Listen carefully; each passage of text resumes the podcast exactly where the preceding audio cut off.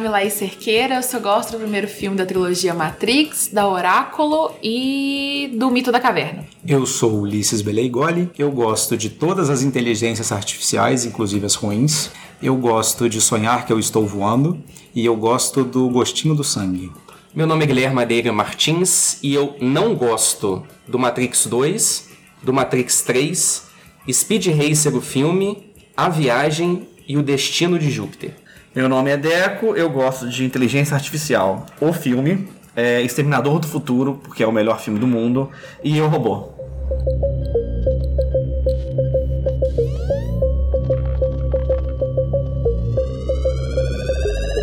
Nós vamos falar, portanto, do filme Matrix. E aí você pode se perguntar, por que Matrix agora? E aí talvez a sua aposta possa ser, ah, já que eles anunciaram o filme 4, né? Já que vai ter o Matrix 4, então eles vão aproveitar na varanda e vão falar sobre o filme Matrix. Mas não é isso. Nós acabamos escolhendo Matrix como pauta para esse podcast porque ele está completando 20 anos.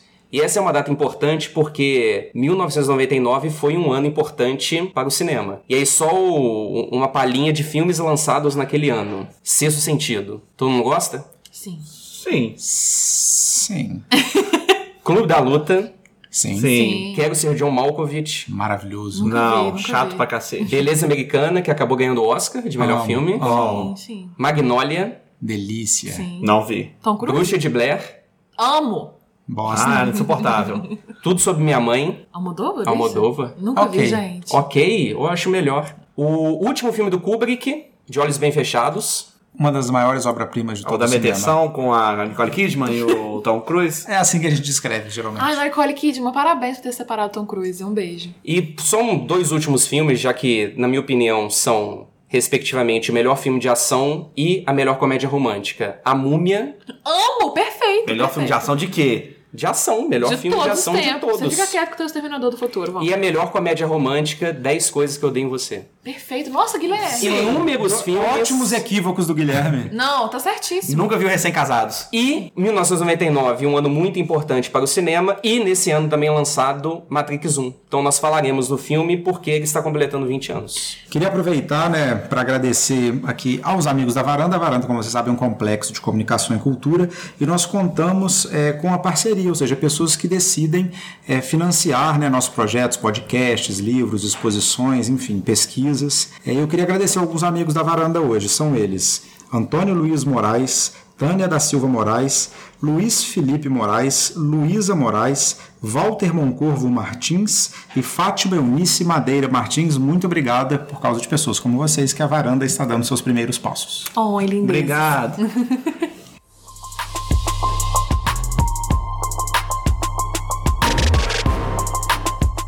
Estamos cientes de que várias pessoas podem não ter visto Matrix, né? Porque 20 anos atrás, a gente pode ter ouvintes que têm menos idade do que isso, ou então que realmente nunca viram, só as referências culturais aí já foram suficientes. Outros que estão presos na Matrix. Lembrando que a gente vai falar sim de spoilers do filme, mas essa primeira parte do podcast a gente não vai se aprofundar tanto no enredo em si, mas sim falar sobre coisas interessantes sobre o filme que pode fazer você que não viu ou não lembra do filme querer ver ou revê-lo. Então fica com a gente um pouquinho, depois a gente vai se aprofundar e falar de cenas específicas, mas antes disso a gente vai tentar te convencer. No início do programa a gente vai falar nossas notas pessoais pro filme, depois ao longo do episódio a gente pode mudar de ideia, dependendo do que o outro convencer, o outro falar, enfim. Você também pode acompanhar a gente, ver o que você acha no final e no início desse programa, comparar também. E se quiser conversar com a gente, nossos contatos também estão sempre aqui na descrição do episódio. Eu vou começar dizendo que a minha nota. Aliás, já começar desabafando um pouco, porque assim. É meu filme preferido, Matrix? Não, mas eu conheço muito a importância dele culturalmente, o impacto dele em várias instâncias, nos anos 2000 principalmente, lembrando que o filme né, é de 99, então foi logo na viradinha do século. Acho que ele foi assim imprescindível tanto para a época quanto até hoje continua sendo relevante. Então, tendo isso em conta, mesmo não gostando tanto do filme, eu dou nota 9. Minha nota é 9,5 e eu dou a nota 9,5, inclusive desconsiderando a importância cultural do filme. Se eu visse esse filme hoje, ou quando eu vi lá no cinema em 1999, foi um filme que eu realmente saí do cinema e falei assim: isso que eu vi é uma coisa muito maravilhosa. A minha nota é 10. Esse é o Guilherme falando, o mesmo Guilherme que não deu 10 pra Viagem de Chihiro. Então esse é um 10 que pesa, viu? E o Deco? Minha nota Eu vou ter que dar nota de acordo com a segunda vez que eu vi o filme, porque a primeira vez já passou aquela emoção. Minha nota é 7.5, porque eu acho que o filme teve uns problemas de envelhecimento que serão abordados durante o podcast. Você não acha que envelheceu bem o filme? Não. Então vamos entrar nessa pergunta. O Guilherme trouxe aqui. O filme envelheceu bem? É a pergunta que fazemos a nós mesmos e aos nossos ouvintes. Posso começar? Vai lá, Deco. Então, eu- quando eu comecei a assistir o filme, eu senti uma leve estranheza. Porque é, eu tenho muito a coisa de tentar assistir com a cabeça de quem nunca viu. Então, quando começou a cena do. A cena da, da Trinity lutando, tudo bem, ótima coisa de filme. Quando passou pro Neil e, e- e aqueles grupos de pessoas chegando pra comprar informações, eu senti que eu tava vendo um, um, um filme um desenho japonês. Porque eu, Que não é ruim, né? Zoando. Vamos conversar sobre isso aí. Não, eu não sei se essa, essa coisa da. da- eu, que eu tava vendo um filme americano. Então tava que eu tava esperando que fosse tudo entregue, bonitinho, explicadinho pra mim. Aí me coloca o, o computador falando com ele, siga o, o Coelho Branco, pessoas que eu nunca vi. Não tem uma cena com, com o personagem em que começa apresentando, tipo assim, sabe aquela cena que aparece o personagem ajudando uma velhinha a atravessar a rua e você fala, nossa, eu sei que ele é bonzinho. Então até o meio do filme eu não sabia qual que era a índole do Neil. Então, e é isso muito japonês, é, é, de de desenho japonês, que você tem que encaixar experiências suas no filme. Isso me, me incomodou por estar vendo um filme com pessoas e essa ideia de estar vendo um filme japonês. Foi interessante, mas me incomodou um pouco. É, se vocês, ouvintes, também acharam que isso não fez muito sentido e tudo, e que o Deco é uma pessoa que tem problemas, ninguém julga vocês. Jogo Mas- sim. Não. Eu acho que eu tinha muita impressão. é, cresci, cresci assim, né? Porque 20 anos, gente. Lembrando que eu tenho o quê? 26, meu Deus. Então cresci realmente pensando: olha, esse filme foi assim, nossa, um marco para os efeitos visuais. Eu tinha isso muito muito dentro de mim, pra mim isso era algo incontestável. Não falando que os efeitos visuais são ruins, mas é, foi a mesma coisa. Eu fui rever agora pra fazer o podcast. Muitos anos que eu não revia. Coisas que eu lembrava de cabeça, obviamente, que ficaram aí, né? Começaram, assim, viraram coisas da cultura pop.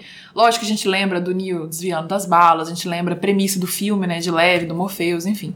Mas eu revendo o filme, eu também ficava assim. Gente, a primeira cena eu dei pala, assim, da, da Trinity no ar, assim, igual uma garça. Eu fico assim, gente, meu Deus. Mas, cara, pro, pro época que foi, o jeito que foi, e as coisas que se propôs, é, o que o filme se propôs a fazer na época, eu acho que é muito, muito foda, muito foda. Pois eu vou discordar disso, porque sabe o que? Eu sempre tenho uma crítica. Quando eu vi o filme 2 do Matrix de novo, tem aquela cena do Neo rodando e chutando os, os Smiths. Aham. Eu acho aquela cena muito mal feita, parece Muito. um programa de Atari. E aí eu fui ver o Matrix de novo com isso, lembrando assim, olha, envelheceu 20 anos. E eu vi- revi o filme ontem e eu fiquei impressionado ainda com a qualidade estética do filme. Isso me tocou muito, tanto em posicionamento de câmera, como essas cenas que viraram emblemáticas. Assim, eu poderia dizer que assim, tem umas 30 cenas que viraram ícones do cinema. Eles não fizeram três cenas que viraram ícones, eles fizeram 30. Então, eu fiquei muito surpreso com essa qualidade estética do filme ainda, ainda considerando que tem alguns momentos que fala, ah, agora dá pra ver melhor o CGI e tudo, mas principalmente porque eu acho esse filme mais necessário agora do que em 1999. Então, eu não sei se ele é, só envelheceu bem, mas eu acho que ele tem uma característica que ele pode nos renovar agora mais do que ele poderia nos renovar em 1999. Ele antecipou algumas coisas que, tanto da- das coisas da inteligência artificial, quanto das questões políticas. Então, eu acho que assim, é um ótimo momento para se ver Matrix. Você, nosso ouvinte, nunca ouviu Matrix, é a hora de ver Matrix. E mesmo você que viu, reveja, porque eu também não revia há mil anos e rever foi uma experiência muito boa. É um filme, então, à frente de seu tempo, teoricamente. É, eu concordo. Eu acho que envelheceu bem. Foi também a minha leitura depois que eu terminei de ver o filme. É, quando eu comecei a ver, eu admito que eu estava com medo, porque eu, eu tenho um carinho, que eu, eu lembro, assim, emocionalmente pra mim de ter ido ao cinema, então eu lembro da, da situação. Então eu tava com medo de rever o filme e não gostar, de perceber que ele envelheceu, não envelheceu bem. E recentemente eu revi um filme que não envelheceu bem. E aí talvez, se alguém estiver ouvindo, falar assim, ah, existe isso de não envelhecer bem? É, tem um filme de comédia de 2007 que quando eu vi, eu achava maravilhoso, que chama Superbad. Ah, sim. sim. Quando eu vi o filme, eu achei, nossa, que comédia deliciosa, mostrando a amizade de dois adolescentes, eu adorei. Aí eu vi uma entrevista do Seth Rogen, que é um dos roteiristas do Superbad, e ele fala assim: eu me arrependo um pouco do filme, eu acho que tem piadas homofóbicas que hoje, quando eu vejo, eu não gosto. E eu falei assim, pô, a minha esposa nunca tinha visto, eu falei assim, pô, vamos ver Superbad? Quando acabou o filme, eu falei assim: nossa, eu não gostei nada do filme. Eu achei um monte de piada fora de lugar, não consegui rir de nada. Minha vontade era parar de ver o filme na metade. E eu tava com medo do Matrix de sentir isso também, de falar assim, poxa, acho que não envelheceu. Mas não, pelo contrário. Quero depois poder falar o porquê, mas quando terminou, eu falei assim, nossa, não envelheceu bem. Queria falar uma coisa também nesse esteio aí, que é, eu fui ver no cinema também o filme, né, lá em 1999.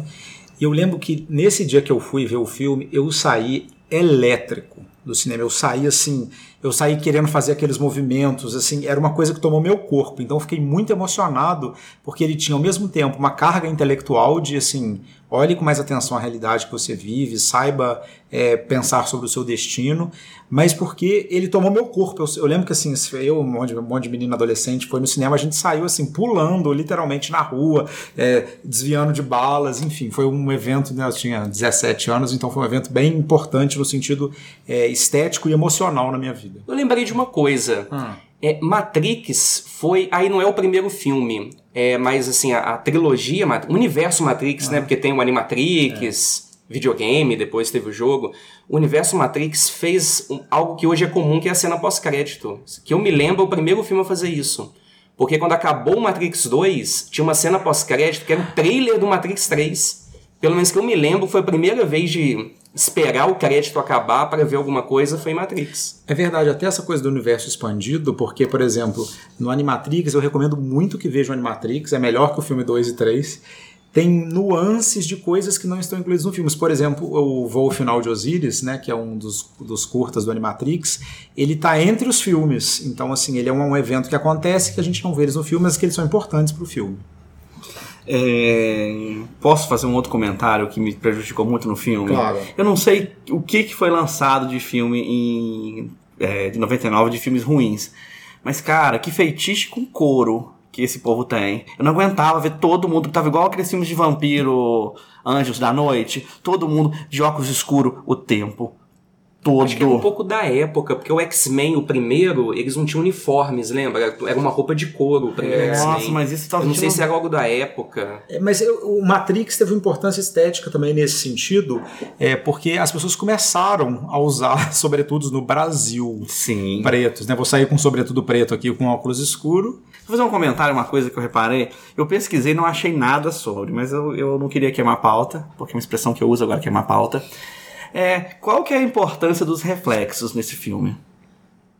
Você, as coisas que aparecem em outros lugares, no óculos, O tempo, no vidro. na colher, o, É, tempo, o tempo inteiro. todo. Por quê? É o pra- simulacro. É, ué, é uma outra interface, né, de- É. pra ver as coisas. E isso se acentua nos outros filmes, eu acho, também. Eu não, eu não lembro também dos outros filmes. Eu fiquei olhando e falei, cara, será que isso tem alguma coisa que eu não tô entendendo? Porque eu sempre tentava ver se, tava, se tinha alguma coisa diferente do que estava acontecendo na verdade pro que tava, sei lá, no óculos. Aí eu ficava, pô, será que eu tô perdendo alguma? E é um filme inteiro que eu fiquei procurando alguma coisa que eu tava perdendo em vários aspectos.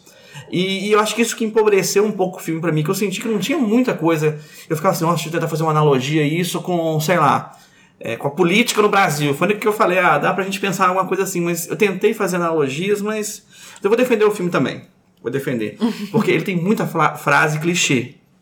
O ser humano é o câncer da Terra, nós somos um vírus, mas eu acredito que muitas dessas frases foram faladas a primeira vez nesse filme.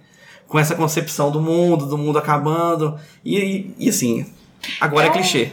É um filme que filosoficamente né, também ficou marcado, mas não só no campo da filosofia, eu acho, e o campo estético, igual o falou, mas também no, até no próprio campo da comunicação, porque um dos, um dos que é mais citado, os teóricos da comunicação, que é o Jenkins, ele escreveu num livro sobre a narrativa transmídia.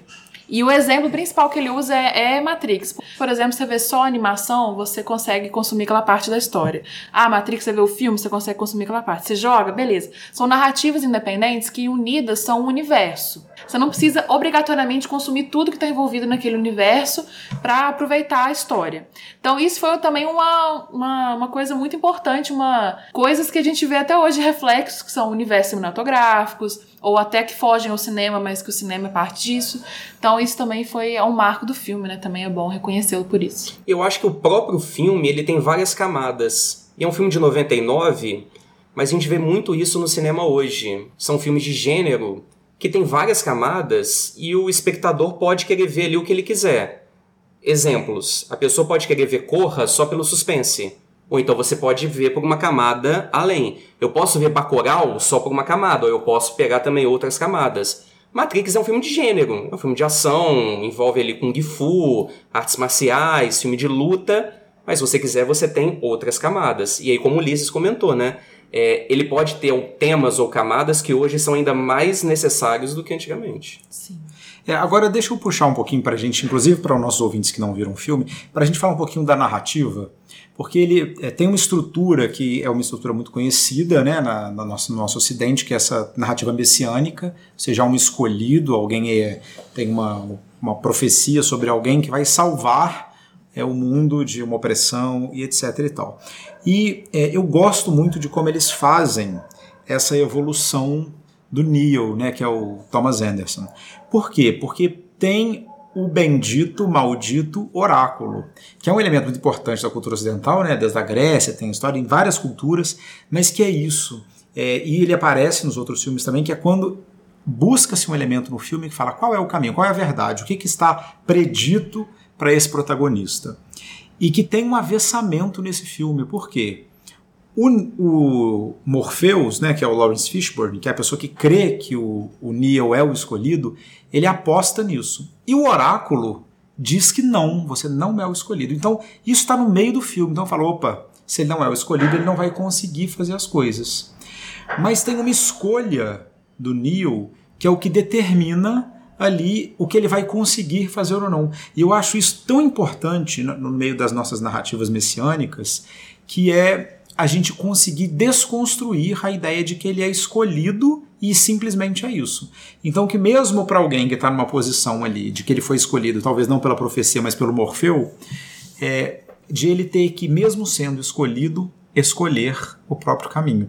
Porque eu acho que nesse momento que a gente vive, inclusive político, é cada, vez, é cada vez mais comum as pessoas relegarem o seu destino a outros lugares, a uma ideologia, seja esquerda, direita, a uma religião, ao ascendente, é, né, ao mapa astral. Então, como a gente, como as pessoas se esquivam de pegar o destino, de fazer as escolhas e atribuir, olha, isso é parte do meu destino, era assim que era para ser, Maktub, estava escrito, enfim.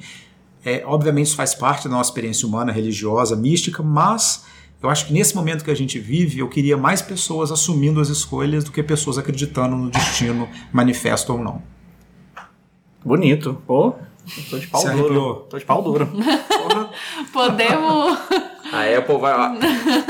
Coloca explicit, gente. A explicit Apple vai merda. cortar o pau do Deco. Nossa senhora. Bom, a gente pode falar spoiler? Agora, agora sim, vamos pra parte com mais spoilers. Então, que até um, que eu ia comentar isso com o Ulisses, que eu acho a história muito boa, a, a jornada dele muito legal. Mas quando chega no final, no momento da, da, do grande. da grande revelação dele acreditar que ele é o, o The One, pô, aquele papinho de é porque eu te amo, eu, eu fiquei um pouco decepcionado. De, de esse ser o turning point na, na vida do Neil. Porque. então ele não acreditava nele. Ele, a, a Trinity teve que falar, mas o oráculo me falou que eu ia estar apaixonada, que eu ia ficar apaixonada pelo pelo escolhido. Aí por ela, então ele não acreditou, ele foi convencido.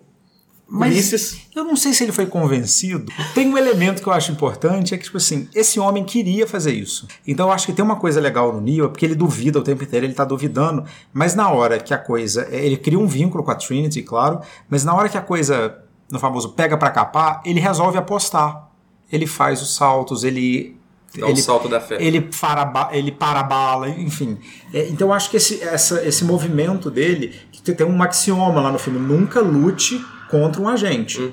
E ele luta deliberadamente contra um agente. Então, eu acho que isso traduz uma coisa ali, porque, por exemplo, tem gente que não acredita nele, tem o Morfeu que acredita nele. Então, ele tem várias, ele tem vários inputs de pessoas que acham coisas diferentes sobre ele, o que é o que acontece na nossa vida.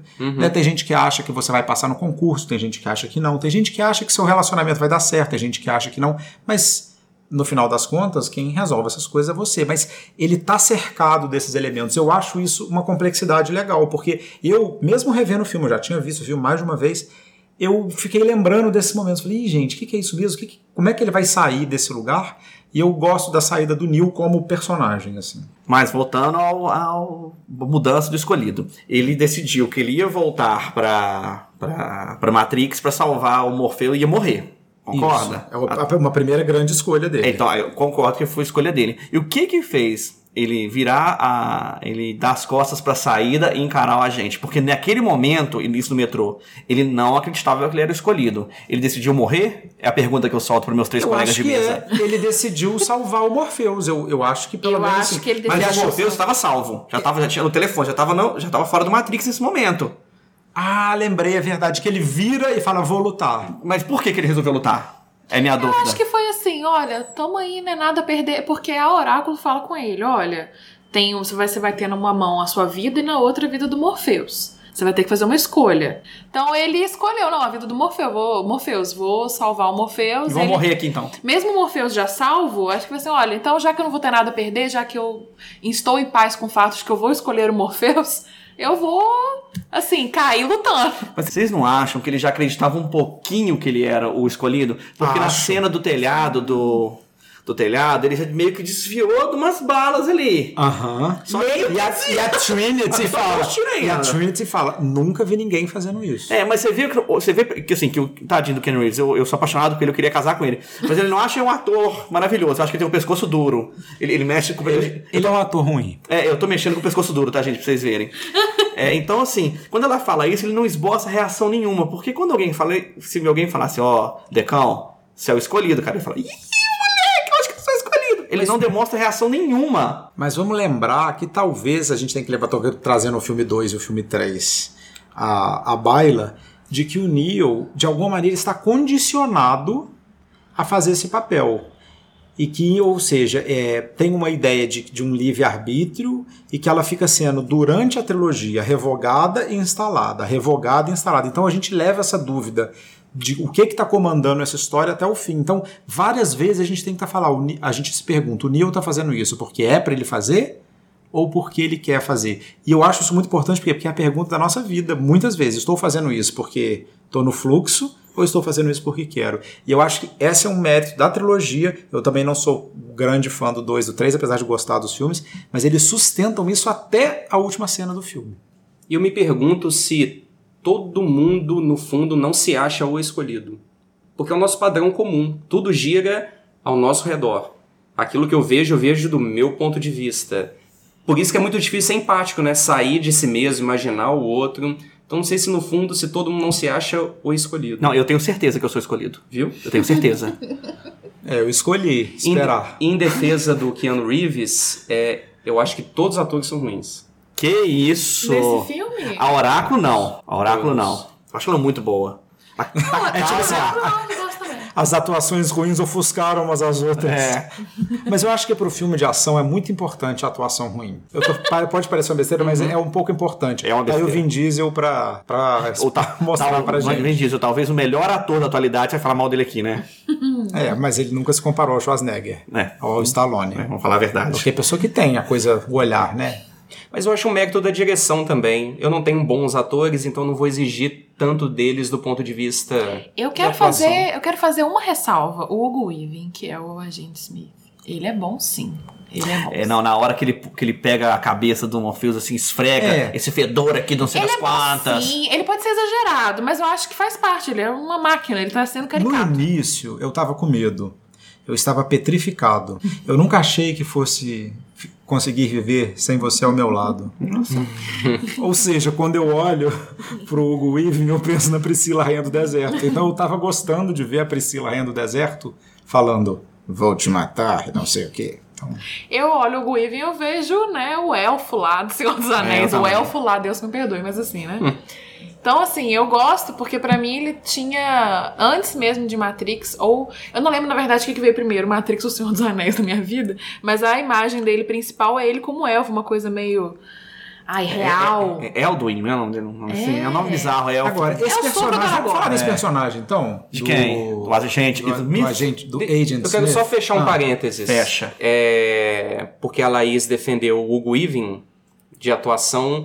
Eu defendo. Ah, me esque- esqueci o nome dele, é o careco. Eu não sei se é Joe, Joey Pantolino. O que é o. O traidor. Eu acho. É o traidor, ele mesmo. Eu acho que a tem um melhor cena de um atuação traidor. do filme é ele no jantar da carne. Da Quando ele- eu carne, acho de atuação, eu acho a melhor Então, cena. olha do só, filme. a gente ia pular para que assunto mesmo agora?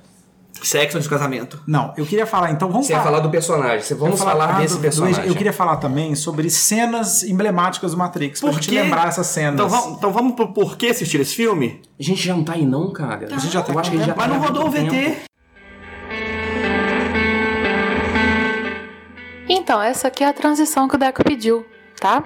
A gente tava falando aí dos aspectos mais gerais do filme e agora a gente vai falar de cenas, tá bom? É isso aí. Um beijo pro Deco. Tá aqui sua transição. VT. Quem fala VT, gente? Denunciando a idade, meu Deus.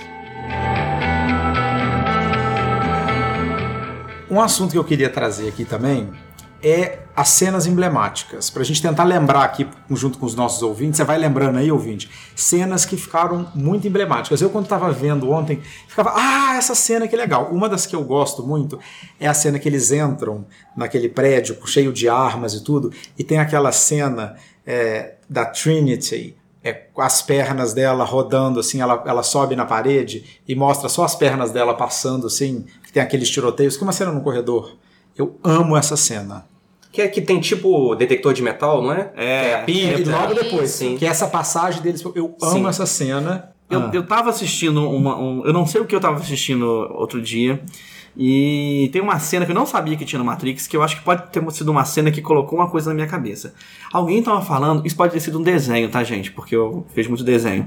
É uma pessoa perguntando se o azul que ele vê é o mesmo azul que o outro vê, e quem definiu o que que é o azul? E na hora que eles estão comendo a primeira. é, o Neo tá comendo a primeira vez é, fora da, da Matrix, ele fala como é que eles sabiam o gosto da aveia. Aham. E tipo assim, e se era um gosto que a- a- eles tinham simplesmente inventado, ou era um, um gosto que. Tipo assim, Padronizado pra todo mundo. é, aveia vai ser isso. Então eles nunca comeram aveia na vida deles. E eu sempre fico. Eu sempre, desde de criança, eu tinha essa coisa na minha cabeça. E eu acabei de ver isso e fiquei muito. Falei, caraca, que ótima percepção do cara. E é uma cena que passa assim. Alguém.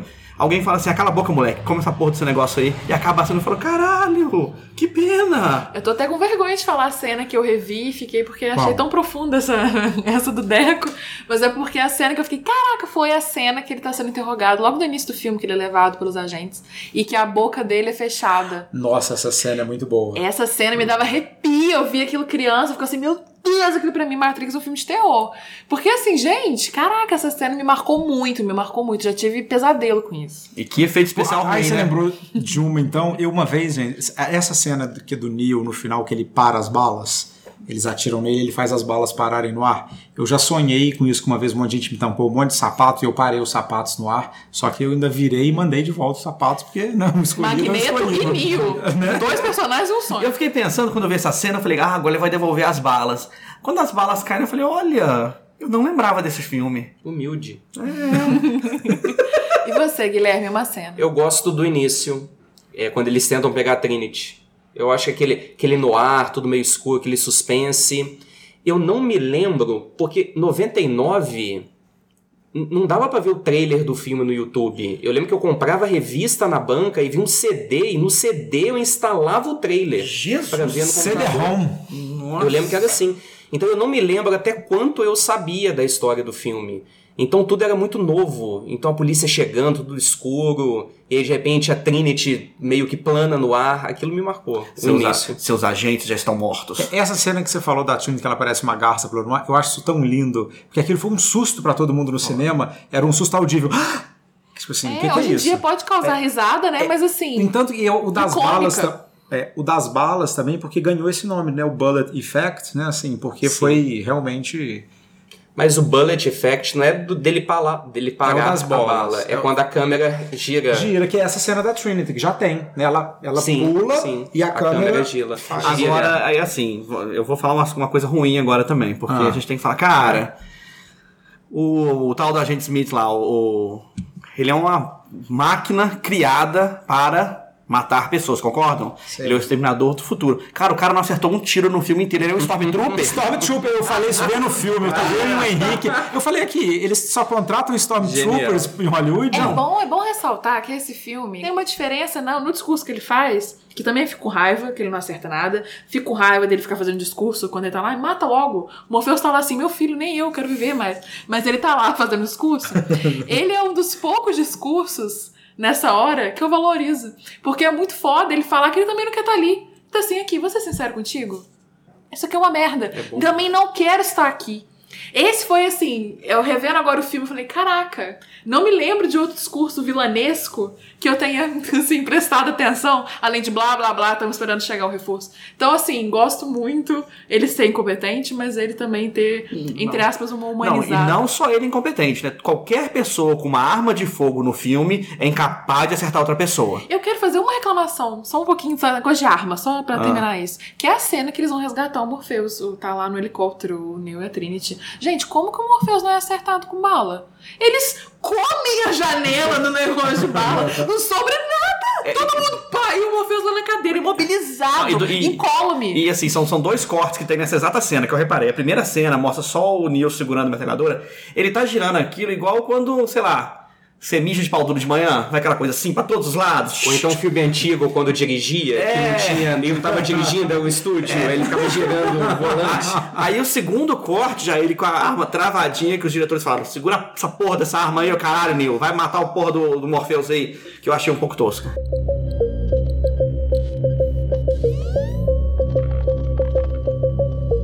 Então, ok, queria fazer uma pergunta para vocês, meus amigos aqui, Aqui ou lá. amigos e sócios. Se vocês tivessem a chance de escolher entre tomar a pílula vermelha, saber da realidade que não está ao alcance dos seus olhos, ou tomar a pílula azul e ficar na Matrix, que eu acho que é muito bem descrita pela cena que o Guilherme falou da carne, que aquele cara, olha, eu quero, não, eu quero comer essa carne, eu não quero viver aquela merda lá que é fora da Matrix, e eu não quero nem lembrar que eu estive. Eu não quero só entrar na Matrix, eu quero viver com a ilusão.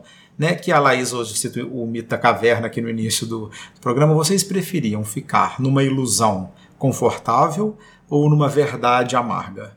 Nossa, acho que não dá pra responder, porque eu acho que todo mundo no primeiro momento responderia, falei assim, não, eu quero sair daqui, quero uma vida mais autêntica. Mas no fundo, mesmo sem a gente perceber, a gente gosta das ilusões que são criadas. Mas, Guilherme, se eu te der uma pílula agora, você tem que escolher aqui agora. Ou você vai tomar azul ou vermelho. Eu quero que você escolha, Guilherme. É, não tem não escolher, porra. É, escolhe aqui, ó. Toma aqui, ó. Pode escolher, a vermelho ou azul. A vermelha que vai pra Matrix. Não, a vermelha sai da A Matrix. vermelha sai da Matrix, a azul fica na Matrix. Eu tenho medo de me sentir igual o Leonardo DiCaprio no final da Ilha do Medo, que ele descobre a verdade, mas mesmo assim prefere viver na ilusão. É o spoiler, tá, gente? É.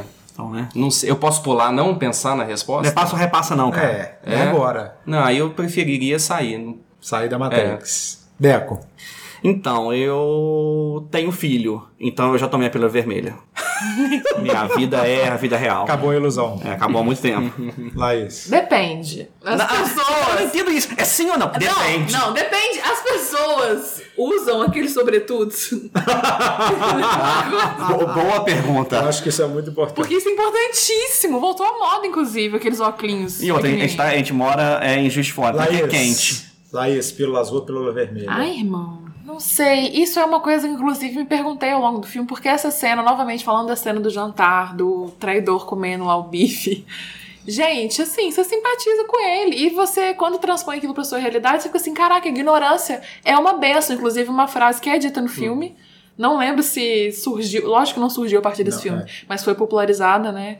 Pelo menos a leitura que eu fiquei revendo o filme, de que por mais que você tente sair desse mundo que está te aprisionando, você na verdade está entrando em outro que você também está preso. O aquele aquele historiador famoso que escreveu o Homo Sapiens, Ai, o Harari. o Harari. Ele tem um livro, o último, que é o 21 lições para o século 21. Aí tem um capítulo que chama ficção científica. E ele fala assim, olha, a ficção científica, ela é ótima porque ela aproveita para destruir as barreiras. Aí faz um comentário que eu acho magnífico. Ele diz o seguinte: aquele filme Ex Machina não é sobre o perigo da inteligência artificial. Na verdade, é o medo que o homem tem de uma mulher inteligente. Eu acho que Matrix não é só um filme de inteligência artificial. Eu acho que ele também demonstra isso, como que você sempre está aprisionado, porque você sai de um você sai de uma realidade, mas você vai para uma outra, saindo da Matrix, mas que ela também tem a ganância, também tem a maldade, que você também tem as você também tem as, as pressões sociais. Eu Também acho que você as- entra numa outro Também um tem as ilusões. Tem outras ilusões, né? É, eu- Tem uma profecia, que é uma ilusão, Uhum. né? Enfim. E até no filme falam que tentaram criar uma, uma Matrix utópica, onde ninguém era triste. Se eu não me engano, essa é a terceira Matrix que eles tentam. E a mente humana não adaptou. Então a gente gosta de merda. É tipo assim, é, basicamente o mundo é brasileiro. Adora um problema, adora uma fila. É muito legal essa, acho- esse, esse momento. Eu acho que eu gostaria de dizer que eu sairia. Eu acho que seria admirável da minha parte. Eu acho que eu queria ser essa pessoa. Mas eu não sei se literalmente eu tivesse essa escolha, eu faria isso. E hoje, com as realidades aumentadas, de você colocar o óculos, é, eu acho que a gente vai ver o inverso. Muitas pessoas querendo viver naquilo que é possível com a realidade Ah, virtual. Escapismo, né? Eu acho que Matrix é um filme é. sobre isso, acho que no final das contas. Não, mas eu acho que é, a gente, se a gente se perguntar, né, assim, o quanto, o quanto de nós já não fazemos diariamente a opção Uhum. de entrar para Matrix, com várias coisas, né? Quando a gente fala assim, é, prefiro não ver o Uhum. que está por trás disso. Se a gente nesse momento falasse que nós temos um repórter na rua que vai entrevistar as pessoas fazendo a mesma pergunta que o Ulisses fez, o que não vai acontecer porque a gente não tem repórter na rua, Será que não? eu acho que se um repórter fizesse essa pergunta na rua, acho que a grande maioria diz- diria que tomaria a pílula vermelha. Mas ao mesmo tempo, se todo mundo tivesse uma realidade virtual em casa, ia chegar em casa, colocar o óculos e ia vir. Eu acho que a gente já tem nessas versões de realidades virtuais, não, não necessariamente realidades virtuais, mas lugares para os quais a gente escapa. Eu tenho vários, eu imagino que vocês também. Principalmente em momentos que a gente tá sobrecarregado. Eu acho que a gente já faz isso constantemente. A gente se entorpece com ficção. E aí entra novamente ficção, o que é real, o que não é real, o que é realidade. Enfim, estamos acordados, mas a que preço? É, tá em 99, gente. Eu acho que é- Second Life. Acho que é por isso que é tão importante também o lugar da ficção na nossa vida. A gente está aqui, inclusive, conversando sobre uma obra ficcional, a gente faz isso sempre, porque é, múltiplas ficções garantem a gente, pelo menos, é, identificar, né? Tipo assim, a gente transitar de uma ficção a outra e não ficar tão fixado no que seria uma verdade. Porque as pessoas que mais acreditam numa verdade são as que mais são enganadas pelas ficções, né? Do dia a dia. Alguém vai querer alterar a nota depois dessa bela discussão? Eu mantenho meu 9. Gosto muito, admiro muito. Eu vejo ele, eu sou lembrada de coisas agradáveis. Eu acho que esse é um dos papéis dos filmes, então eu reconheço eles tendo bom por isso. Eu vou manter meu 9,5 porque eu acho que foi uma, uma nota com essa lógica da discussão que a gente fez.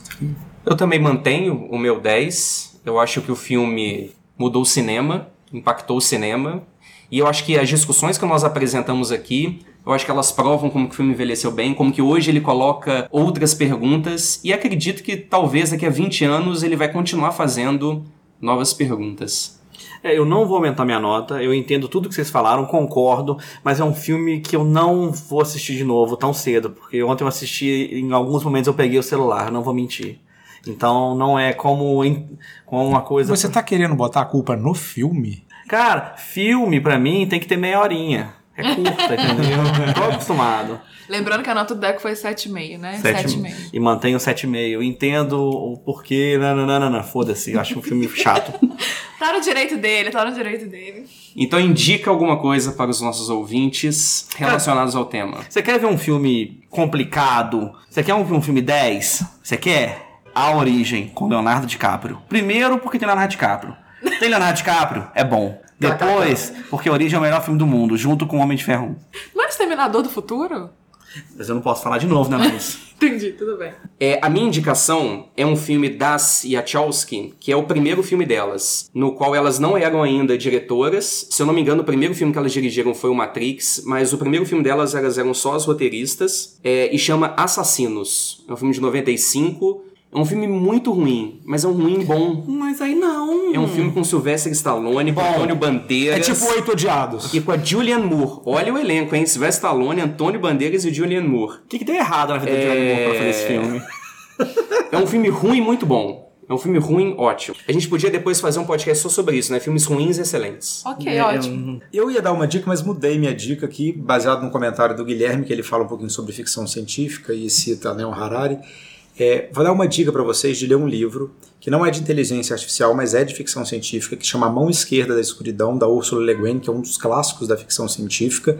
Mas a introdução desse livro, a edição de 1969, é um tratado, é uma introdução assim, de três páginas. Vocês acham esse texto na internet, é só colocar introdução à Mão Esquerda da Escuridão. É uma introdução onde ela fala do lugar da ficção científica. E ela, resumindo, ela fala: a ficção científica não prevê o futuro, ela descreve o presente. Então, fica essa dica, introdução da mão esquerda da escuridão. Dá vontade nem dar dica, mas eu vou dar mesmo assim.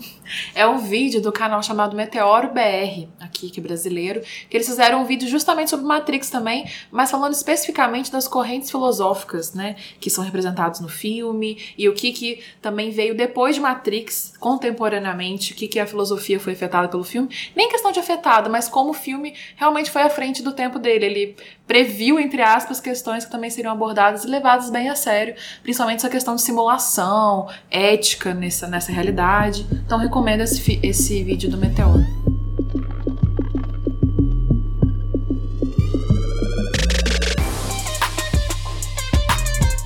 Bom, amigos ouvintes, eu queria convidar vocês a fazer parte do Amigos da Varanda.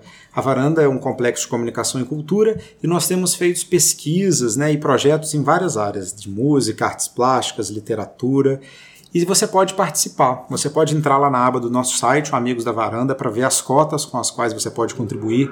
Se aquelas cotas não contemplarem, né, seja o seu bolso, seja a sua organização, você pode é, entrar em contato conosco, mas existem várias maneiras de contribuir. Você pode gerar conteúdo, você pode participar com a gente das coisas, mas enfim, nós queremos mais pessoas para a gente ajudar a colocar a varanda para cima. Um abraço. Tchau! Preciso mijar.